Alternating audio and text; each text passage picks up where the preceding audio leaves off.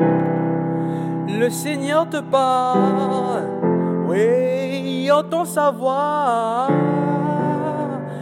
à travers la parole de ça.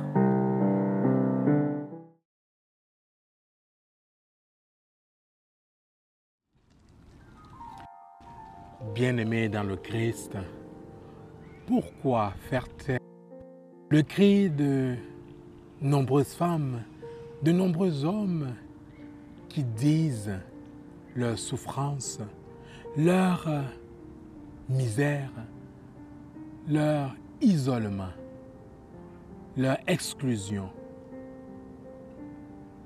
leur marginalisation. Pourquoi faire taire le cri de tant de personnes? Dans l'évangile de ce jour, plusieurs essayent de rabouer Bartimée pour le faire taire. Même nous, comme chrétiens et chrétiennes bien-aimés dans le Christ, comme individus et même parfois comme collectivité, nous posons des gestes qui sont un scandale pour l'annonce de l'Évangile, en essayant de faire taire nos frères et nos sœurs qui crient leur indignation, leur souffrance, en mettant de l'avant de fausses espérances.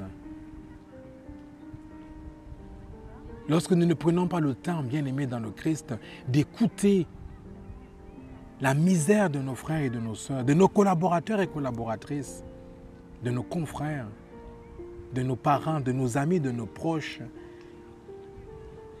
sous le prétexte que il faut plutôt regarder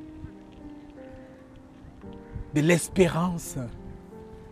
Comment pouvons-nous aider le monde d'aujourd'hui à se tourner vers l'espérance si on ne commence pas par les écouter, si on les étouffe, si on n'écoute pas leur peine, leur misère, bien aimé dans le Christ, il est de notre responsabilité en tant que chrétiens et chrétiennes, en tant qu'Église, en tant que membre de ce corps, d'être à l'écoute et non de faire taire. Amen.